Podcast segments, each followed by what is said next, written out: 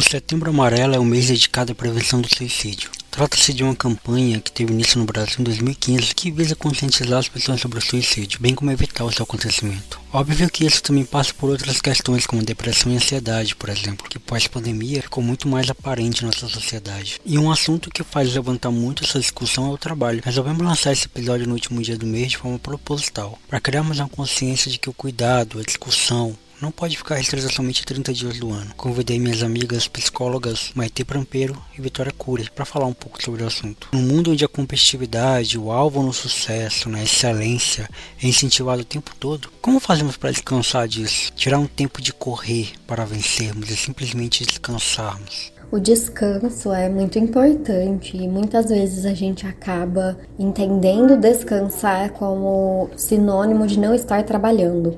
Só que descanso é algo maior. Né? Então, quando você está lendo um livro, ouvindo um podcast, assistindo uma série, um filme, você está de uma certa maneira descansando, mas é um descanso produtivo, né? porque você faz outras atividades enquanto você descansa. E em alguns momentos o nosso corpo e a nossa parte mental precisam de descanso mesmo, de tempo ocioso. Porque quanto mais a gente sobrecarrega esse cérebro, mais a gente vai se sentir cansado. E o risco de chegar num ponto de exaustão, de alerta, em que o corpo vai começar a responder com doenças, em que o emocional vai ruir, é muito, muito alto.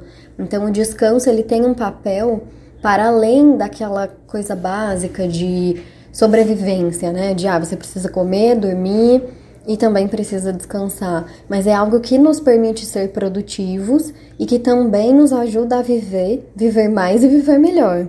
E por que é tão difícil descansar? Será que é porque estamos o tempo todo sendo incentivados a trabalhar, a fazer horas extras, a ganhar mais dinheiro? Porque a romantização do trabalho em excesso pode contribuir para problemas psicológicos. Quando o trabalho é constantemente glorificado e incentivado como centro da vida de alguém, pode levar a uma série de questões como esgotamento, estresse, falta de equilíbrio e burnout. Essa última, chamada burnout, é uma síndrome relacionada ao estresse crônico no ambiente de trabalho. É caracterizado por um estado de exaustão física, emocional e mental, geralmente resultante de uma sobrecarga prolongada, pressão constante e falta de recursos para lidar com as demandas do trabalho e correspondem ao esgotamento físico, mental e diminuição do desempenho pela sobrecarga e acumulação de serviços. A romantização do trabalho ela acaba por estabelecer entre as pessoas sempre uh, comparações. Então, quando eu me comparo com o outro e esse outro é uma pessoa que romantiza o excesso de horas trabalhadas ou o trabalho como um lugar de extrema realização, de verdades absolutas, eu me comparo e me sinto menor, inferior. Então, a romantização do trabalho, ela acaba pesando muito para aquelas pessoas que não estão satisfeitas com o trabalho ou que se sentem exaustas depois do trabalho. Elas começam a questionar: será que tem alguma coisa errada comigo? Será que eu deveria gostar mais do trabalho?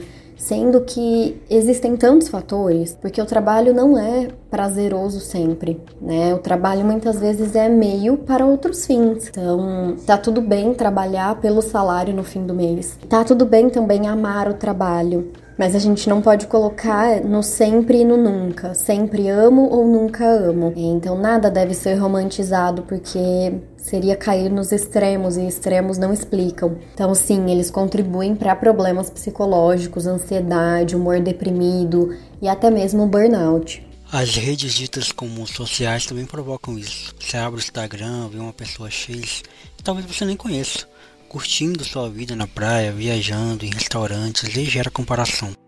Há evidências de que o uso excessivo e inadequado das redes sociais pode contribuir para o aumento da depressão e da ansiedade em algumas pessoas e que incluem a comparação, o cyberbullying, que né, o menosprezo virtual ou xingamentos que podem influenciar os chamados haters e, e, o isolamento social, né? É, bom, nem todos são afetados da mesma maneira e muitos podem usar as redes sociais de uma forma saudável e positiva. Pensando nesse contexto que a gente vive de romantização de trabalhos com cargas horárias excessivas, de influências da tecnologia e de uma certa cobrança pela positividade, é necessário que a gente consiga fortalecer né, o nosso repertório de enfrentamento das dificuldades, encontrando lugares de autocuidado, lugares de suporte, pessoas que sejam de segurança, confiança.